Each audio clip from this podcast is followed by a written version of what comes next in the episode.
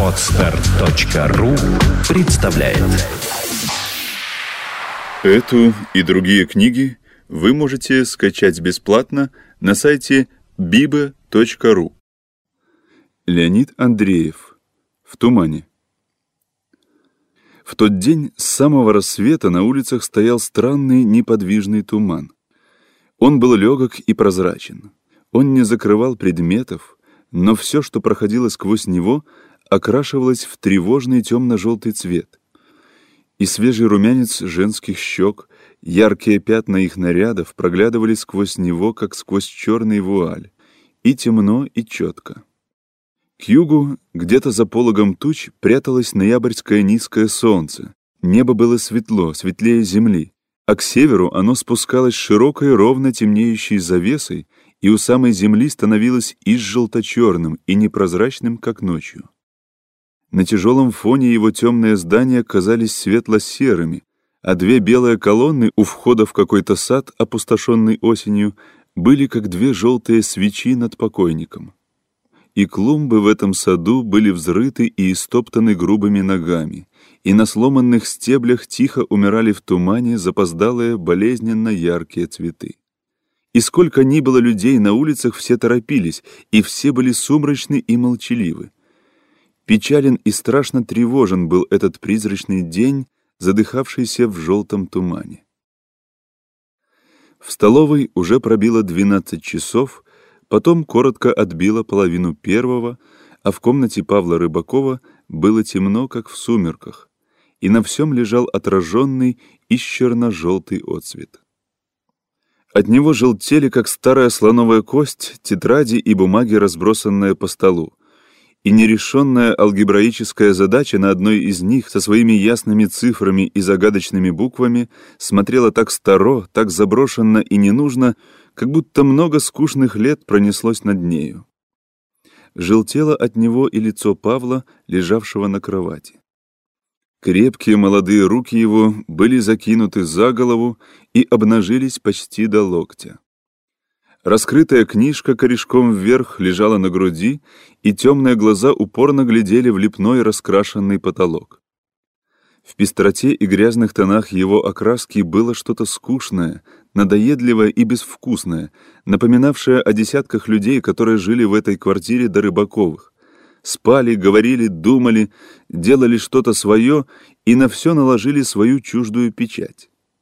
Эти люди напоминали Павлу о сотнях других людей, об учителях и товарищах, о шумных и людных улицах, по которым ходят женщины, и о том, самом для него тяжелом и страшном, о чем хочется забыть и не думать.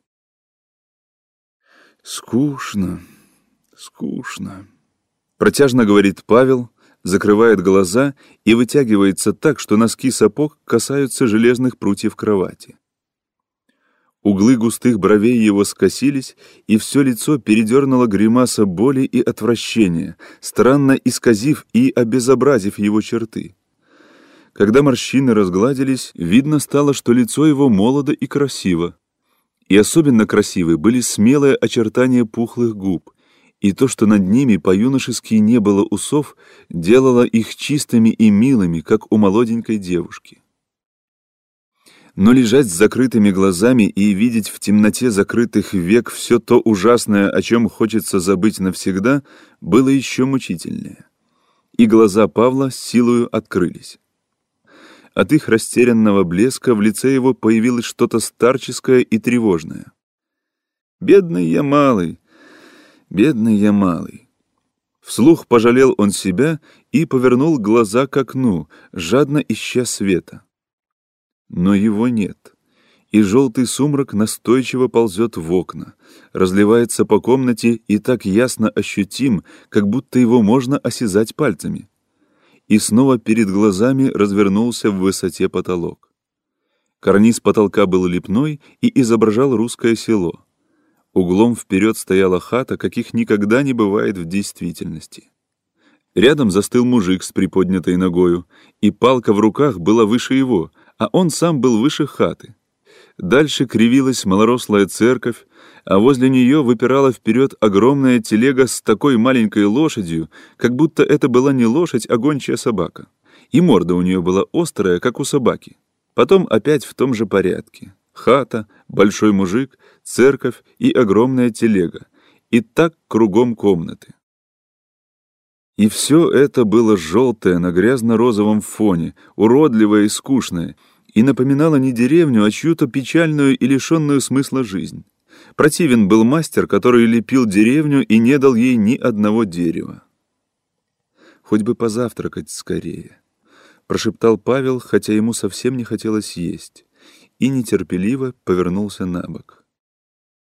При движении книга свалилась на пол, и листы ее подвернулись, но Павел не протянул руки, чтобы поднять ее.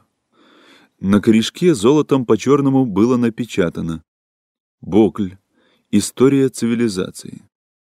И это напоминало о чем-то старом, о множестве людей, которые испокон веков хотят устроить свою жизнь и не могут, о жизни, в которой все непонятно и совершается с жестокой необходимостью, и о том печальном и давящем, как совершенное преступление, о чем не хотел думать Павел. И так захотелось света, широкого и ясного, что даже заломило в глазах. Павел вскочил, обошел валявшуюся книжку и начал дергать драпри у окна, стараясь раздвинуть их как можно шире. «А черт!» — ругался он и отбрасывал материю. Но тяжелая она тупо падала назад прямыми и равнодушными складками. Внезапно устав и потеряв всю энергию, Павел лениво отодвинул ее и сел на холодный подоконник. Туман стоял, и небо за серыми крышами было желто-черное, и тень от него падала на дома и мостовую. Неделю тому назад выпал первый непрочный снег, растаял, и с тех пор на мостовой лежала липкая и серая грязь. Местами мокрые камни отражали черное небо и блестели косым и темным блеском, и по ним, вздрагивая и колыхаясь, катились экипажи. Грохота наверху не было слышно, он замирал в тумане, бессильный подняться над землею. И это бесшумное движение под черным небом среди темных промокших домов казалось бесцельным и скучным. Но среди идущих и едущих были женщины, и их присутствие давало картине сокровенный и тревожный смысл. Они шли по какому-то своему делу и были, казалось, такие обыкновенные и незаметные. Но Павел видел их странную и страшную обособленность. Они были чужды всей остальной толпе и не растворялись в ней, но были как огоньки среди тьмы. И все было для них — улицы, дома и люди, и все стремилось к ним, жаждало их и не понимало. Слово «женщина» было огненными буквами выжжено в мозгу Павла. Он первым видел его на каждой развернутой странице. Люди говорили тихо, но когда встречалось слово «женщина», они как будто выкрикивали его. И это было для Павла самое непонятное, самое фантастическое и страшное слово. Острым и подозрительным взглядом он прослеживал каждую из женщин и смотрел так, будто она вот сейчас подойдет к дому и взорвет его со всеми людьми или сделает что-нибудь еще более ужасное. Но когда он случайно наткнулся взором на хорошенькое женское личико, он весь подтянулся, сделал красивое и привлекательное лицо и приказал глазами, чтобы она обернулась, взглянула на него. Но она не обернулась, и опять в груди стало пусто, темно и страшно, как в вымершем доме, сквозь который прошла угрюмая чума, убила все живое и досками заколотила окна. «Скучно», — протяжно сказал Павел и отвернулся от улицы. В столовой рядом давно уже ходили, разговаривали и стучали посудой. Потом все затихло, и послышался хозяйский голос Сергея Андреевича, отца Павла, горловой снисходительный босок. При первых его округлых и приятных звуках будто пахнуло хорошими сигарами, умной книгой и чистым бельем. Но теперь в нем было что-то надтреснутое и покоробленное, словно и в гортань Сергея Андреевича проник грязно-желтый скучный туман. А юноша наш еще изволят почевать? Ответа матери Павел не слыхал. И к обедне в училище, конечно, ходить не изволили.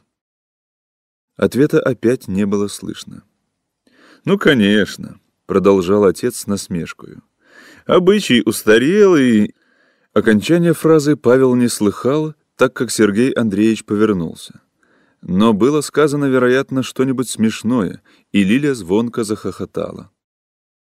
Когда отец Павла имел против него какое-нибудь тайное неудовольствие, он бронил его за то, что в праздники он поздно встает и не ходит к обедне, хотя сам к религии был совершенно равнодушен и не был в церкви около 20 лет, с тех пор, как женился.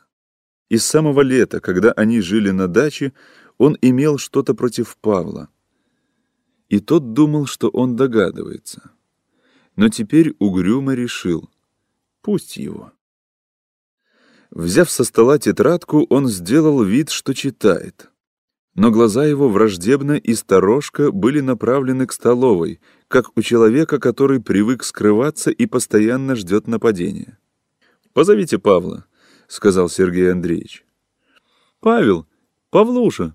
— позвала мать. Павел быстро встал и, вероятно, сделал себе очень больно. Он перегнулся лицо его исказилось гримасой страдания, и руки судорожно прижались к животу. Медленно он выпрямился, стиснул зубы, отчего углы рта притянулись к подбородку, и дрожащими руками оправил куртку. Потом лицо его побледнело и потеряло всякое выражение, как у слепого, и он вышел в столовую, шагая решительно, но сохраняя в походке следы испытанной жестокой боли. «Что делал?» Коротко спросил Сергей Андреевич. У них не принято было здороваться по утрам. Читал. Также коротко ответил Павел. Что? Бокля. То-то, Бокля, сказал Сергей Андреевич с угрозой через пенсне, глядя на сына. А что? Решительно и вызывающе ответил Павел и посмотрел отцу прямо в глаза. Тот помолчал и многозначительно бросил. «Ничего». Тут вмешалась Лилечка, которой стало жаль брата. «Павля, ты вечером будешь дома?» Павел молчал. Кто не отвечает, когда его спрашивают, тот обыкновенно называется невежей. Как ваше мнение на этот счет, Павел Сергеевич? — спросил отец. «Охота тебе, Сергей Андреевич», — вмешалась мать. Ешь, а то котлеты простынут. Какая ужасная погода, хоть огни зажигай. И не знаю, как я поеду. Буду, — ответил Павел Лилечки, а Сергей Андреевич поправил пенсне и сказал. Меланхолии этой я не выношу, мировой скорби. Порядочный мальчик должен быть бодр и весел. Нельзя, чтобы всегда было весело, — ответила Лилечка, которой всегда было весело. Я не требую, чтобы люди насильно веселились. Ты от чего не ешь? Тебя спрашиваю, Павел. Не хочу. От чего не хочешь? Аппетита нет. А вчера где вечером был? Шатался? Дома был. То-то, дома. А где же мне быть? Дерзко спросил Павел. Сергей Андреевич ответил с ядовитую вежливостью. «Откуда же мне знать все места?» Он подчеркнул слово «места», которые изволит посещать Павел Сергеевич. Павел Сергеевич взрослый. У Павла Сергеевича скоро усы вырастут. Павел Сергеевич, может, и водку пьет. Почем я знаю? Завтрак продолжался молча и все, на что падал свет из окна, казалось желтым и странно угрюмым. Сергей Андреевич внимательно и испытующе глядел в лицо Павла и думал. И под глазами круги. Но неужели это правда, и он близок с женщинами? Такой мальчишка. Этот странный и мучительный вопрос, продумать который до конца у Сергея Андреевича не хватает силы, явился недавно, летом, и он живо помнит, как это произошло, и никогда не забудет. За маленьким сарайчиком, где была густая трава и белая березка бросала прохладную синюю тень, он случайно увидел надорванный и скомканный листок бумаги. Было в этом листке что-то особенное и тревожное. Так рвут и комкают бумаги, которые возбуждают ненависть и гнев. И Сергей Андреевич поднял ее, расправил и посмотрел. Это был рисунок. Сперва он не понял, улыбнулся и подумал. «Это Павлов рисунок? Славно он рисует». Потом повернул бумагу боком и ясно различил безобразно циничную и грязную картинку. «Что за гадость?» — сказал он сердито и бросил бумажку. Минут через десять он вернулся за нею. Понес ее к себе в кабинет и долго рассматривал, стараясь решить едкую и мучительную загадку. Рисовал ли это Павел или кто-нибудь другой? Он не мог допустить, чтобы такую грязную, пошлую вещь мог нарисовать Павел, и, рисуя, знать все то развратное и мерзкое, что в ней было. В смелости линий видна была опытная и развращенная рука, без колебаний подходившая к самому сокровенному, о чем неиспорченным людям стыдно думать. В старательности, с какой рисунок исправлялся резинкой и подсвечивался красным карандашом, была наивность глубокого и бессознательного падения. Сергей Андреевич смотрел и не верил, чтобы его Павел, его умный и развитой мальчик, все мысли которого он знает, мог своей рукою, загорелую рукою крепкого и чистого юноши рисовать такую гадость и знать и понимать все то, что он рисует. И так как очень было страшно думать, что это сделал Павел, то решил, что это кто-нибудь другой. Но бумажку спрятал. И когда увидел Павла, соскочившего с велосипеда, веселого, живого, еще полного чистых запахов полей, по которым он носился, он еще раз решил, что это не Павел сделал, и обрадовался. Но радость скоро прошла, и уже через полчаса Сергей Андреевич смотрел на Павла и думал, кто этот чужой и незнакомый юноша, странно высокий, странно похожий на мужчину. Он говорит грубым и мужественным голосом, много и жадно ест, спокойно и независимо наливает в стакан вино и покровительственно шутит с Лилей. Он называется Павлом, и лицо у него Павла, и смех у него Павла, и когда он обгрыз сейчас верхнюю корку хлеба, то обгрыз ее, как Павел. Но Павла в нем нет. «А сколько тебе лет, Павел?» — спросил Сергей Андреевич. Павел засмеялся. «Старик я уже, папаша. Скоро восемнадцать». «Ну, делегат еще до восемнадцати», — поправила мать. «Еще только шестого декабря будет восемнадцать». «А усов нет», — сказала Лиля. И все стали шутить, что у Павла нет усов, и он притворялся, что плачет. А после обеда налепил на губу ваты и говорил старческим голосом. «А где моя старуха?» И ходил как расслабленный. И тут еще Лиля заметила, что Павел что-то особенно весел. После чего Павел нахмурился, снял усы и ушел в свою комнату. И с тех пор Сергей Андреевич искал прежнего, милого, хорошо знакомого мальчика. Натыкался на что-то новое и загадочное и мучительно недоумевал. И еще новое узнал он тогда в Павле — то, что сын его постоянно переживает какие-то настроения. Один день бывает весел и шаловлив, а то по целым часам хмурится, становится раздражителен и несносен, и хоть и сдерживается, но видно, что страдает от каких-то неведомых причин. И было очень тяжело и неприятно видеть, что близкий человек печален и не знать причин. И от этого близкий человек становился далеким и чужим. Уже по одному тому, как входил Павел, как он без аппетита пил чай, крошил пальцами хлеб, а сам смотрел в сторону на соседний лес, отец чувствовал его дурное настроение и возмущался.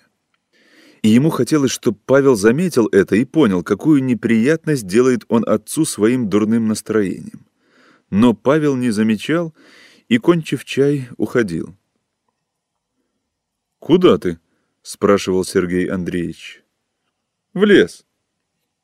«Опять в лес?» — сердито замечал отец. Павел слегка удивлялся. «А что? Ведь я каждый день в лес хожу». Отец молча отвертывался, а Павел уходил. И по его широкой, спокойно колышущейся спине видно было, что он даже не задумался о том, почему сердится отец, и совсем забыл о его существовании. И уже давно Сергей Андреевич хотел решительно и откровенно поговорить с Павлом, но слишком мучителен был предстоящий разговор, и он откладывал его со дня на день. А с переездом в город Павел стал особенно мрачен и нервен, и Сергей Андреевич боялся за себя, что не сумеет говорить достаточно спокойно и внушительно. Но в этот день за долгим и скучным завтраком решил, что сегодня же поговорит. Быть может, он просто влюблен, как влюблены бывают все эти мальчишки и девчонки, успокаивал он себя. Вот и Лилька влюблена в какого-то Авдеева, а я и не помню, какой он. Кажется, гимназист. Лиля, Авдеев сегодня будет? Спросил Сергей Андреевич с усиленным, подчеркнутым равнодушием. Лиля испуганно взмахнула длинными ресницами, выронила из рук грушу и прошептала «Ах!». Потом полезла под стол за грушей, и когда вернулась оттуда, то была вся красная, и даже голос ее был как будто красный. «Тинов будет, Поспелов будет, и Авдеев тоже будет». В комнате Павла стало немного светлее и лепная деревня на потолке выступила резче и глядела с тупым и наивным самодовольством. Павел сердито отвернулся и взял книжку. Но скоро положил ее к себе на грудь и стал думать о том, что сказала Лиличка. Гимназистки придут. Это значит, что придет и Катя Реймер. Всегда серьезная, всегда задумчивая, всегда искренняя Катя Реймер. Эта мысль была как огонь, на который упало его сердце. И со стоном он быстро повернулся и уткнулся лицом в подушку. Потом, также быстро приняв прежнее положение, он сдернул с глаз две едкие слезинки и уставился в потолок, но уже не видел ни большого мужика с большой палкой, ни огромной телеги. Он вспомнил дачу и темную июльскую ночь. Темная была эта ночь, и звезды дрожали в синей бездне неба. И снизу гасила их, подымаясь из-за горизонта, черная туча. И в лесу, где он лежал за кустами, было так темно, что он не видел своей руки, и порой ему чудилось, что и самого его нет, а есть только молчаливая и глухая тьма. Далеко во все стороны расстилался мир, и был он бесконечный и темный, и всем одиноким и скорбным сердцем чувствовал Павел его неизмеримую и чуждую громаду. Он лежал и ждал, когда по тропинке пройдет Катя Реймер с Лилечкой и другими веселыми и беззаботными людьми, которые живут в том чуждом для него мире и чужды для него. Он не пошел с ними, так как любил Катю Реймер чистой, красивой и печальной любовью и она не знала об этой любви и никогда не могла разделить ее. И ему хотелось быть одному и возле Кати, чтобы глубже почувствовать ее далекую прелесть и всю глубину своего горя и одиночества. И он лежал в кустах на земле, чужой всем людям и посторонний для жизни, которая со всей своей красотою, песнями и радостью проходила мимо него, проходила в эту июльскую темную ночь. Он долго лежал, и тьма стала гуще и чернее, когда далеко впереди послышались голоса, смех, хрустение сучков под ногами, и ясно стало, что идет много молодого и веселого народа. И все это надвигалось толпою веселых звуков и стало совсем близко. «Ох, батюшки!» — говорила Катя Реймер густым и звучным контральто. «Да тут голову расшибешь! Тинов, светите!» Из тьмы пропищал странный и смешной голос Полишинеля. «Спички потерял Катерина Эдуардовна». Среди смеха прозвучал другой голос, молодой и сдержанный бас. «Позвольте, Катерина Эдуардовна, я посвящу». Катя Реймер ответила, и голос ее был серьезный и изменившийся. «Пожалуйста, Николай Петрович». Спичка сверкнула и секунду горела ярким белым светом, выделяя из мрака только державшую ее руку, как будто последняя висела в воздухе. Потом стало еще темнее, и все со смехом и шутками двинулись вперед.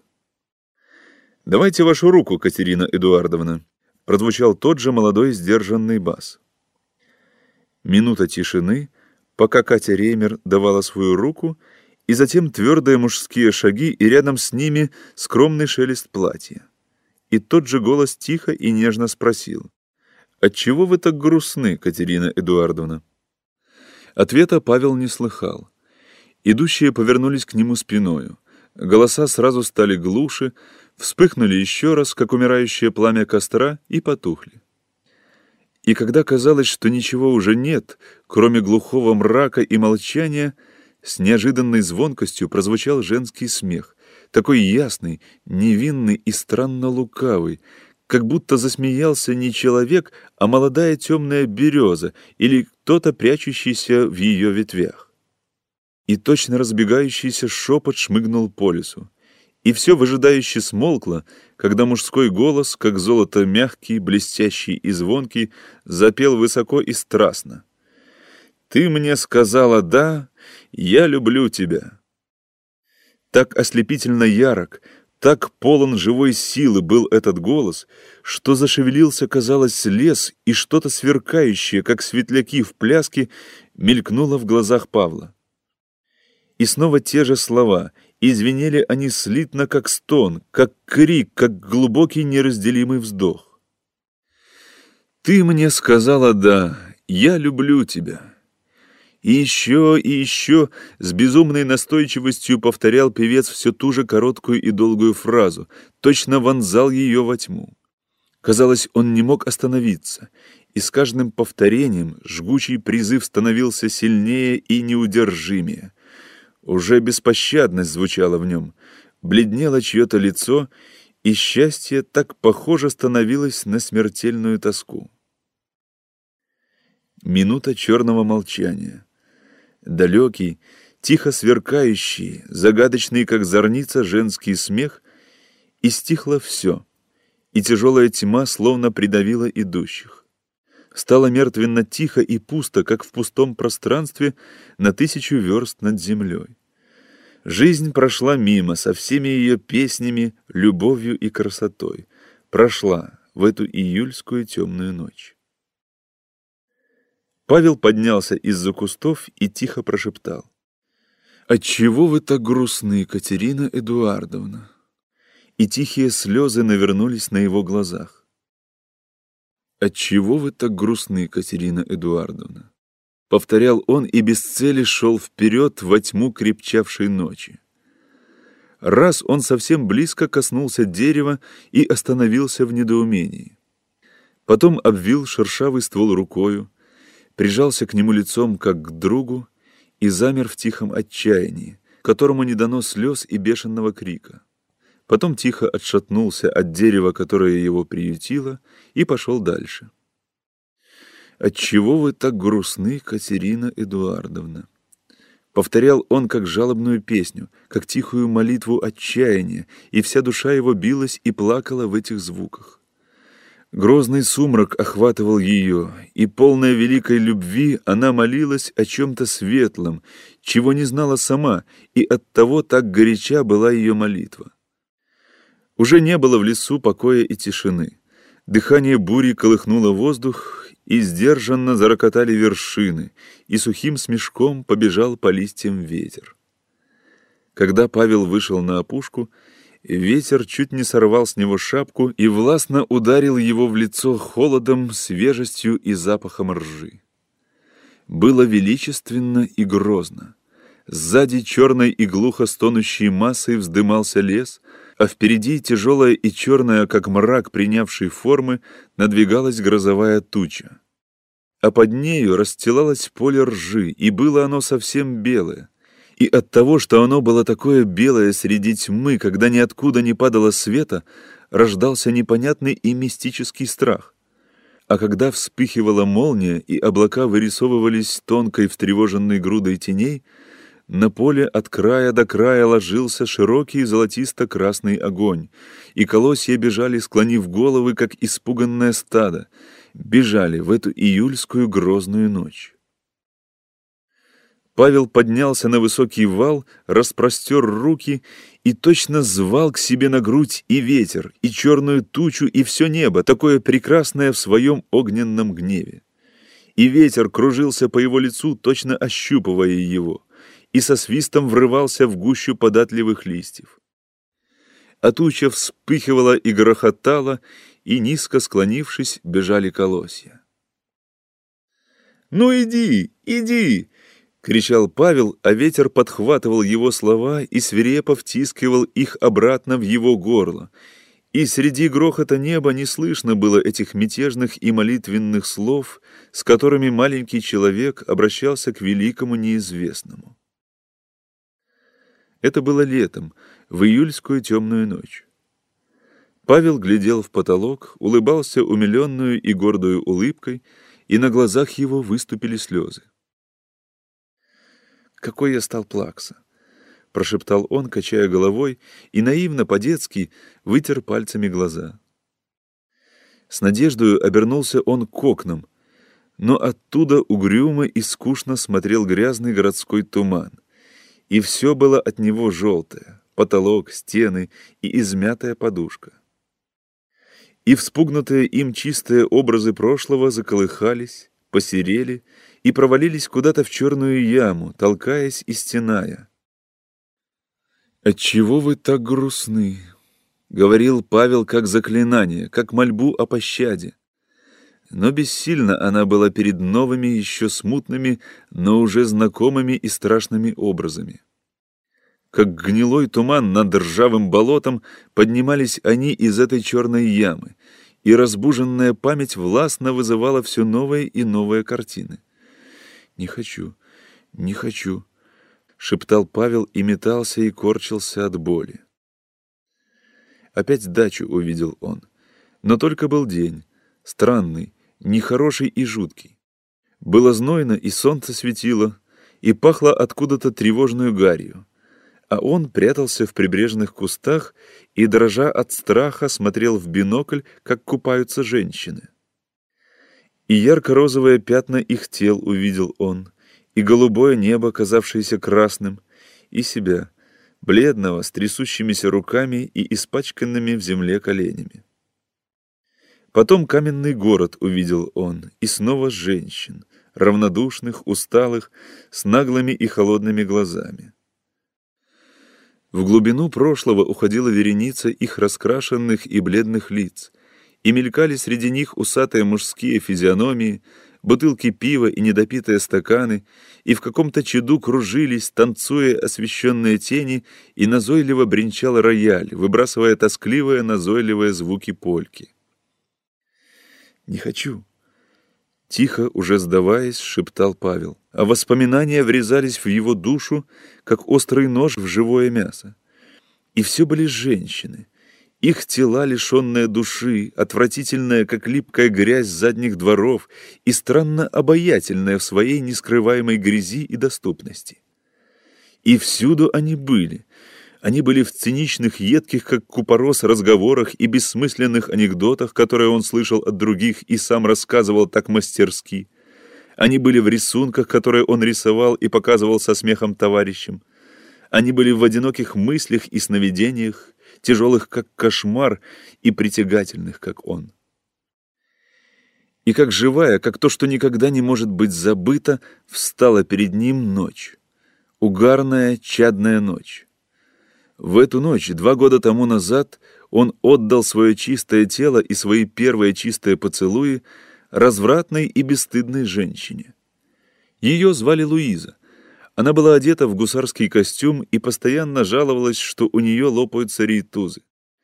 Павел почти не помнит, как он был с нею, и помнит хорошо только свой дом, куда он вернулся поздно, незадолго до рассвета. Дом был темен и тих. В столовой стоял приготовленный для него ужин, и толстая котлета была покрыта слоем белого застывшего жира. От пива его мучила тошнота, и когда он лег, лепной потолок, скудно озаренный свечой, заколыхался, завертелся и поплыл. Он несколько раз выходил, пошатываясь, стараясь не шуметь и цепляясь за стулья. И пол под непривычными босыми ногами был страшно холодный и скользкий. И от этого необычайного холода становилось особенно ясно, что давно уже ночь, и все тихо спят, а он один ходит и мучится болью, чуждую всему этому чистому и хорошему дому. Павел с ненавистью оглядел свою комнату и противный лепной потолок и, покорный перед нахлынувшими воспоминаниями, отдался их страшной власти. Он вспомнил Петрова, красивого и самоуверенного юношу, который совершенно спокойно и без страсти говорил о продажных женщинах и учил товарищей. «Я никогда не позволю себе целовать продажную женщину. Целовать можно только тех, кого любишь и уважаешь, но не эту дрянь». «А если она тебя целует?» — спрашивал Павел. Пусть. Я отвертываюсь. Павел горько и печально улыбался. Он не умел поступать так, как Петров, и целовал этих женщин. Его губы касались их холодного тела, и было однажды, и это страшно вспомнить, он со странным вызовом самому себе целовал вялую руку, пахнувшую духами и пивом. Он целовал, точно казнил себя, он целовал, точно губы его могли произвести чудо и превратить продажную женщину в чистую, прекрасную, достойную великой любви, жаждую которой сгорало его сердце. А она сказала, «Какой вы лизун!» И от нее он заболел. Заболел постыдную и грязную болезнью, о которой люди говорят тайком, глумливым шепотом, прячась за закрытыми дверьми болезнью, о которой нельзя подумать без ужаса и отвращения к себе. Павел вскочил с постели и подошел к столу. Там он передвигал бумаги, тетради, раскрывал их, опять закрывал, и руки его дрожали. А глаза его боком напряженно вглядывались в то место стола, где заперты были и сверху тщательно заложены бумагами принадлежности для лечения. Если б у меня был револьвер, я сейчас же застрелился бы. Вот в это место. Подумал он и приложил палец к левому боку, где билось сердце. И сосредоточенно глядя перед собою, думая о том, у кого из товарищей можно достать оружие, он дошел до измятой постели и лег. Потом он задумался о том, сумеет ли он попасть в сердце и, раскрыв куртку и рубашку, стал с интересом разглядывать молодую, еще не окрепшую грудь. «Павел, отвори!» — услыхал он за дверью голос Лилички. Испуганно вздрогнув, как он пугался теперь всякого неожиданного звука и крика, Павел быстро оправился и нехотя открыл задвижку. «Чего тебе?» — хмуро спросил он. «Так, поцеловать тебя. Зачем ты постоянно запираешься? Боишься, что украдут?» Павел лег на постель, и Лилечка, сделав безуспешную попытку присесть около него, сказала, «Подвинься. Какой злой, не хочет сестренке место дать». Павел молча подвинулся. «А мне сегодня скучно», — сказала Лилечка. «Так, что-то нехорошо. Должно быть от погоды. Я люблю солнце, а это такая гадость. Кусаться от злости хочется» и, осторожно гладя его по стриженной и колючей голове, она заглянула ему нежно в глаза и спросила. «Павля, отчего ты стал такой грустный?» Павел отвел глаза и бросил сумрачный ответ. «Я никогда веселым и не был». «Нет, Павля, ведь я же знаю, это ты с тех пор, как мы с дачи переехали. От всех прячешься, никогда не посмеешься, танцевать перестал. Глупое занятие. А прежде танцевал. Ты хорошо мазурку танцуешь, лучше всех. И остальное тоже хорошо. Павля, скажи, от чего это, а? Скажи, голубчик милый, славный, хороший. И она поцеловала его в щеку, около покрасневшего уха. «Не трогай меня. Отойди». И, поведя плечами, тихо добавил. «Я грязный». Лилечка засмеялась и, щекотя за ухом, сказала. «Ты чистенький, Павля. Помнишь, как мы с тобой вместе в ванне купались? Ты был беленький, как поросеночек, такой чистенький-чистенький». «Отойди, Лилечка, пожалуйста, ради бога». «Не отойду, пока ты не станешь веселый. У тебя около уха маленькие бачки. Я сейчас только увидела. Дай я поцелую их». «Отойди, Лиля. Не трогай меня, говорю я тебе». Глухо говорил Павел, пряча лицо. «Я гря... грязный». Тяжело выдохнул он мучительное слово, и весь с головы до ног содрогнулся от мгновенно пронесшегося и сдержанного рыдания. «Что с тобою, Павля, родной?» — испугалась Лилечка. «Хочешь, я папу позову?» Павел глухо, но спокойно ответил. «Нет, не надо. Ничего со мной. Голова немного болит». Лилечка недоверчиво и нежно гладила стриженный и крутой затылок и задумчиво смотрела на него. Потом сказала безразличным тоном. «А вчера о тебе Катя Реймер спрашивала». После некоторого молчания Павел, не обертываясь, спросил. «Что спрашивала?» «Да так, вообще. Как ты живешь? Что делаешь? Почему никогда не придешь к ним? Ведь они тебя звали». Очень ей нужно. Нет, Павля, не говори. Ты ее не знаешь. Она очень умная и развитая и интересуется тобою. Ты думаешь, она только танцы любит? А она много читает и кружок для чтения хочет устроить. Она постоянно говорит мне, какой умный твой брат. Она кокетка и дрянь. Лилечка вспыхнула, гневно оттолкнула Павла и встала. Сам ты дурной, если так говоришь. Дурной? Да. Что же из этого? Вызывающе сказал Павел, злыми и блестящими глазами глядя на сестру. То, что ты не смеешь так говорить, не смеешь, крикнула Лилечка, вся красная с такими же злыми и блестящими глазами. Нет, ведь я дурной, настаивал Павел. Грубый, несносный, всем отравляешь жизнь, эгоист. Она дрянь твоя, Кать... Катя. И все вы дрянь, шушера. У Лилечки сверкнули слезы. Взявшись за ручку двери, она подавила дрожь в голосе и сказала. «Мне жалко было тебя, и оттого я пришла. А ты не стоишь этого. И никогда больше я к тебе не приду. Слышишь, Павел?» Крутой затылок оставался неподвижен. Лиля гневно кивнула ему головою и вышла. Выражая на лице полное презрение, точно в дверь вышло что-то нечистое, Павел тщательно закрыл задвижку и прошелся по комнате. Ему было легче, что он обругал и Катю, и Лилечку, и сказал, какие они все — дрянь и шушера. И, осторожно прохаживаясь, он стал размышлять о том, какие все женщины дурные, эгоистичные и ограниченные существа.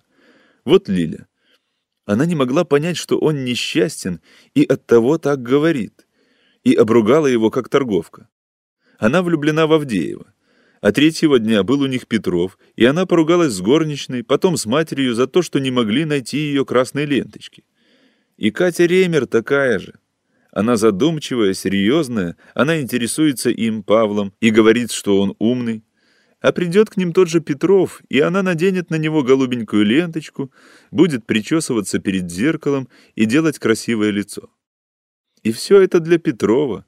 А Петров — самоуверенный пошляк и тупица, и это известно всей гимназии.